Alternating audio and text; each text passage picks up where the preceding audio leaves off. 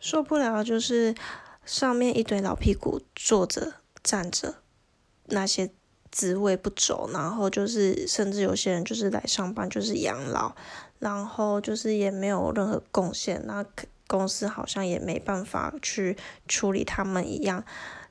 那主管呢？他们可能进去开会，他们上面主管要求的事情，他们永远都是说好，没问题，可以解决。最后出了会议室，永远都 pass 下来给我们这些小职员。然后重点是他们就是从开店，好开店十一点到十一点五十分，他们永远都在某一个咖啡柜喝咖啡聊是非。就是每天 every day，这是他们的行程，是就整个无法接受。